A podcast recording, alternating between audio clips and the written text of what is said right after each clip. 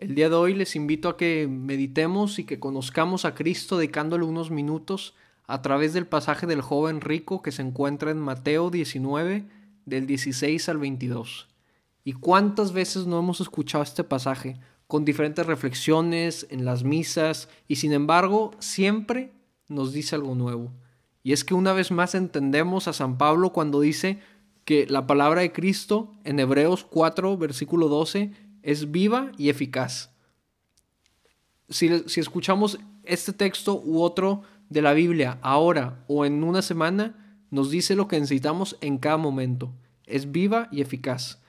En este pasaje vemos clarísimo el joven rico. Es un buscador. Es alguien que anhela algo más en su vida, un deseo auténtico en verdad de felicidad. Su pregunta es la mayor de las preguntas y cada uno de nosotros se la tiene que hacer a Cristo. ¿Qué debo hacer para obtener la vida eterna? El joven rico entendió que estamos peregrinos en esta tierra, como diría Benedicto XVI en su, en su último discurso, en su último día de papado, desde el balcón, decía, pues somos peregrinos en esta tierra y yo simplemente me dedicaré a, a continuar mi peregrinación. Pues el joven rico entendió y por eso le pregunta, ¿qué debo hacer para obtener la vida eterna? Jesús nos deja claro cuál es el punto de partida, lo mínimo que tenemos que hacer, que es cumplir los mandamientos. Y Jesús no hace nada más que citar el Éxodo, las tablas de la ley. Es, sí, sí, es, es, cierto. Esas reglas, esos diez mandamientos que nos sabemos de memoria y que al igual que el joven, tú y yo hemos cumplido o tratado de cumplir y escuchado desde que somos chicos, ya, demasiado.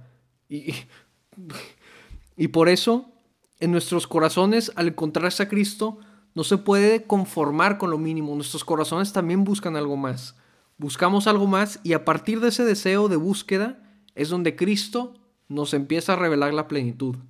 ¿Y, y, cuál es la invitación a este chavo, al joven rico? Ve, vende todo, así tendrás un tesoro en el cielo.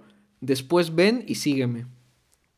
Yo estoy segurísimo que el mayor error que podemos cometer es limitar este pasaje o, este mensaje a, que solo aplica para la gente con, llamado, los que van para el sacerdocio, las consagradas, las monjitas. ese creo que es la mayor tentación y, el diablo se nos puede meter por ahí. Bueno, e, e, esto no aplica para mí, es, es para otras personas.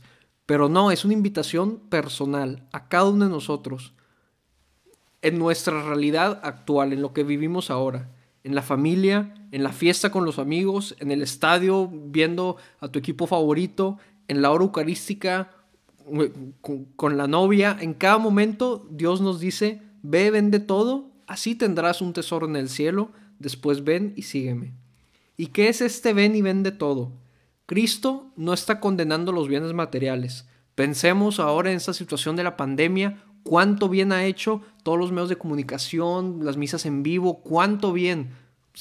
De un día para otro, tanta gente que está metida buscando a Cristo a través de diferentes medios, pues, pues Jesús no, condena los medios. O simplemente pensemos en, la opción de, de, Zoom.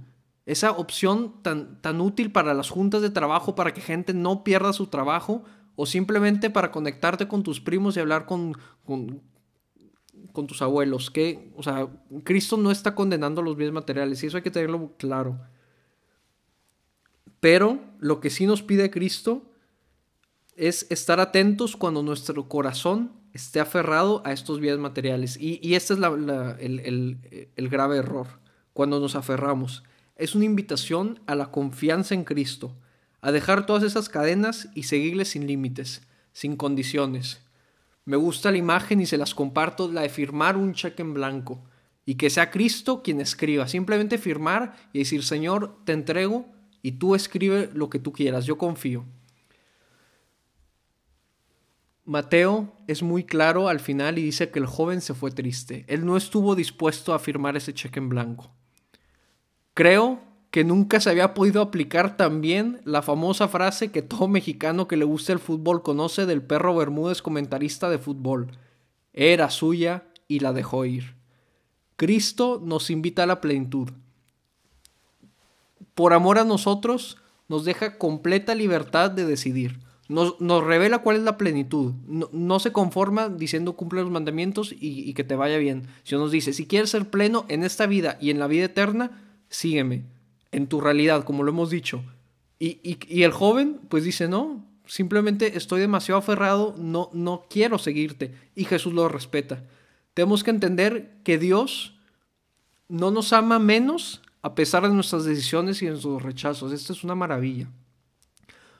Nosotros somos nosotros los que sabemos que ahí está la plenitud y a veces simplemente decidimos no tomarla. Pero Jesús no nos ama menos a pesar de nuestras decisiones. Podemos concluir con San Juan Pablo II que no se trata solamente de escuchar una enseñanza y cumplir un mandamiento, sino de algo más radical, es decir, unirse a la persona misma de Jesús, compartir su vida y su destino y participar de su obediencia libre y amorosa a la voluntad del Padre.